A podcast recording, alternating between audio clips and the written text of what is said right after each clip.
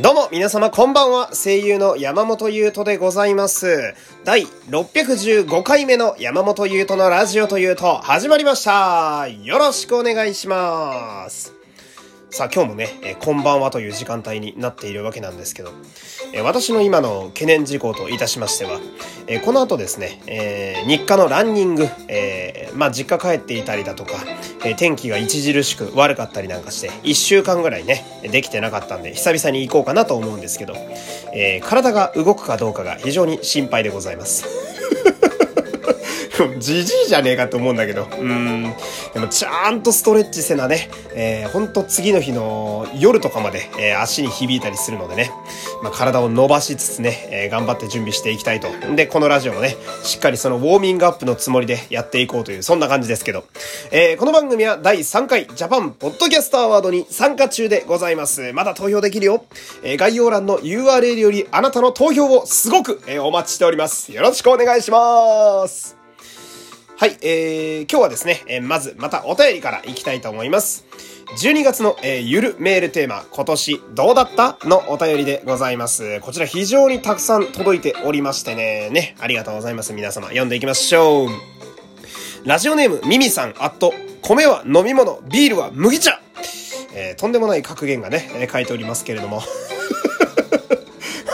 うん、前も米は飲み物って書いてあったな。うん。物理法則を無視してんだよな、いつもアット以降で。いいんだけどさ。えゆうとさんごきげんよう、えごきげんよう。今年はいろいろ増えた一年でした。ほう。まず、酒が増えました。飲んだくれじゃねえか。え飲む量です。それに伴い、作れる料理も増えました。ええやん。和食が好きなので煮物を作るのが好きなのですが、すぐ醤油で炊いてしまうので、食卓が茶色くなるのが、えー、直近の課題です。うん。まあね、大体醤油かあの、天つゆで煮がちだよね。でも大体美味しくなるんだよな。うん。あと、えー、7月から仕事が移動になって自転車に乗る時間が増えました。ほう。健康的でいいんじゃないですか？えー、運動をしている分、罪悪感が少なく酒を飲めています。しかも移動先の仕事が楽しくて、ハッピー、ええやん。そして、友達が増えました。おー。ツイッターに、えー、10年以上続けている、いわゆるリアーカと分類するアカウントがあるのですが、うん。スペース機能を使っておしゃべりをしていたら、10代から50代まで幅広く友達ができました。ええー、やん。部屋飲みしたり、旅行に行ったり、よさこいを踊ったりしました。ついでに彼氏もできました。おい のろけやないかい。ああ、そうですか。ええー、彼氏できた。ええー、やん。あ、いいんじゃないですか？うん、続くか分かりませんが、寂しいこと言うなよ。えー、これからも楽しいことにアンテナを張って生きていきますというね、お便りです。ありがとうございます。最高じゃねえか。めっちゃええやん。そうですか。スペース機能ってあるね、ツイッターにね。あのー、なんだっけ。ちょっと前に流行ったさ、クラブハウスってあったじゃん。うん、ほんと、あいつほんと秒で消えたよな。え、クラブハウスって幻影だったのかっていうぐらいの勢いで消えたよな。ああいつ、何だったんだろうな。あまあ、それはいいんだけど。そう、クラブハウスみたいに、その、誰かが喋ってるのを聞けたりだとかするね。えー、この前だとあの、荒牧義彦さんが、えー、ラジオなんてやられてましたけど、そういうスペースでね、誰かと喋れたりするの、それが、まあ、スペース機能ってやつなんですけど、あれ、彼氏できんの？マジ？あ、彼氏できるんすか？あと友達もできんの？え、俺スペース機能やった方がええんちゃうが。うーん。でもあれ思うのがさ、その、まあ、今言ったようにその人の会話を聞いたりさ誰かと喋ったりするのがスペース機能なわけですよ。うん。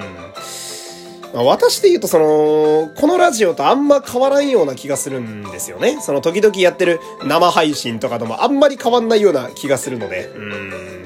でも彼氏できるんや。へえ。いいな彼氏できるんだ。へえ。えー、そうですか。まあ、あの、お幸せにね、していただければなと思いますけれども。えー、こんな感じでですね、えー、12月の、えー、ゆるメールテーマ、今年どうだったのお便りね、えー、まだまだ、えー、募集しております。皆様も何か思いついたら、えー、送ってみてください。えー、お便りはラジオトークのギフト欄、もしくは、えー、マシュマロにてお待ちしております。よろしくお願いいたします。さあ、えー、ここからは本題。多分、えー、このラジオの、まあ、タイトルにもすると思うんですけれども、えー、ベノム、レッドゼアビーカーネイジという映画を今日見てきまして、えー、今日はその感想をちょっと喋っていきたいわけなんですよ。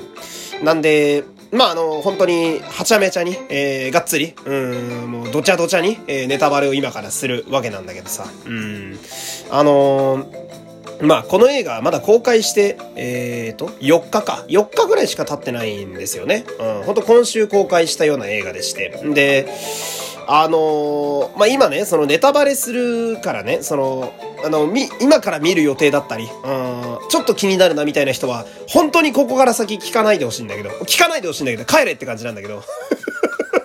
帰ってほしいんだけど、このラジオ切って。うん、だけど、その、なんだろう、その、難しいのが、その、俺としてはね、この、ネタバレが、ちょっと、ド級なんですよ。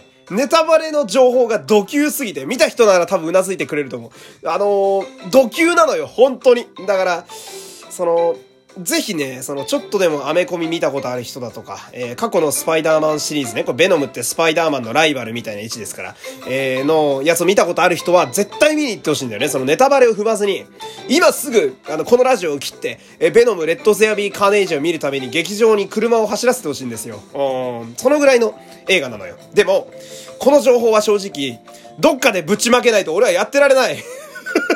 そのぐらいのすごい、えー、衝撃だったので、ちょっとここで喋りたいなと思いましてね。えー、ちょっと、前振り長いんだけど、えー、もう多分ここまでいったら、えー、本当に気になる方はもうラジオ切ってると思うんで、えー、喋っていきたいと思うわけなんですけど、えー、まずその、まあ、ストーリーというか、映画自体の出来としては、すごい面白かったんですよ。個人的には。うん、その、私は、まあ、前作のベノムもそうだったんですけど、その、なんだろうな、この新しいバージョンのベノム、その過去のスパイダーマンに出てきたベノムとか、まあ、原作の、えー、ベノムとかと比べると、この今やってる映画のベノムって、その、主人公のエディっていうおじさんと、えー、謎の宇宙人であるベノム、うん、まあ、シンビオートとかいうエリアなんだけど、えこの二人のその関係性に結構焦点を当ててるところが私は好きでして。なんでその、エディとベノムがどういう風にこう、まあ、バディとして戦っていくかみたいなところが、えー、かいつまんでいただけるとすごい嬉しいんだけど、えこのレッドゼアビーカーネージはめちゃくちゃそれだったので、うん、最高でしたね。うん、っていうか、えー、演じてるトム・ハーディーが言ってたんだけど、あのー、もう結婚してるぐらいというか、えー、恋人みたいな感じだそうですね、あの二人は。うん。だから、ベノム・レッタズ・エアビー・カーネージって調べると、その、ポスターめちゃめちゃまがまがしいのよ。ドロドロっとした怪人が戦ってる感じのやつばっか出てくるんだけど、うん。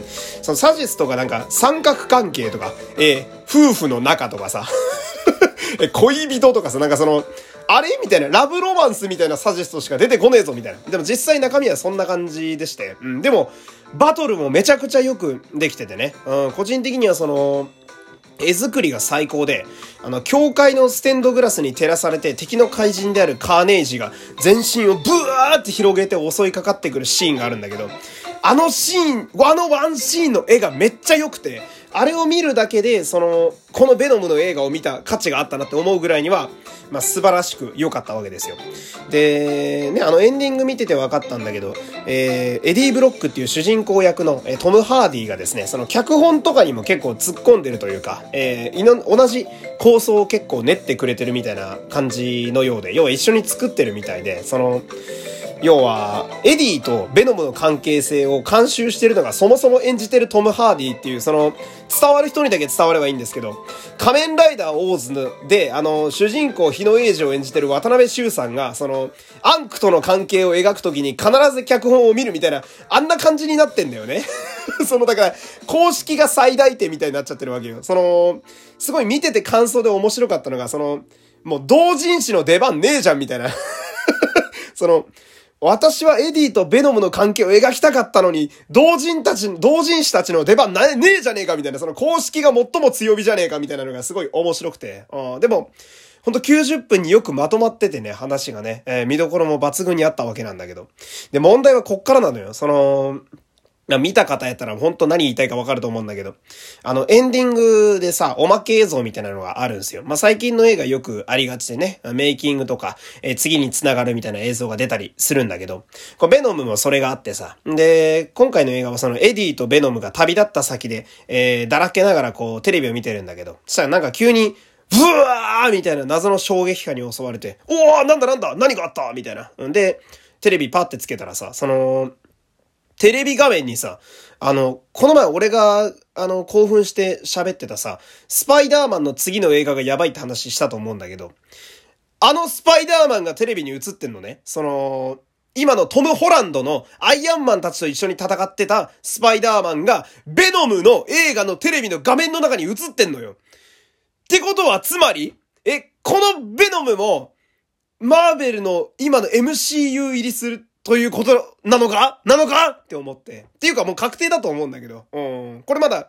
公式でも公に言われてない感じになっててさ。うん。だから要は、ベノムがついに、えー、現代のスパイダーマンの世界に合流するわけですよ。いや、これめちゃめちゃやばいぜ これめちゃめちゃやばい。で、俺これ、本当にめっちゃくちゃ興奮して、その、画面にトム・ホランドが映ってて、で、ベノムが、こいつのせいか、みたいな感じで、こう、画面をベロで舐めるみたいなシーンあったんだけど、めっちゃ泣いてたから、俺。めっちゃ泣いたんだから。あ、トム・ホランドの顔が、テレビ画面にスーって映った時点で、うーわやり、やりやがったー やりやがったーみたいな。ベノムってちょっと会社が違うんだよね。で、こうややこしいんだけど。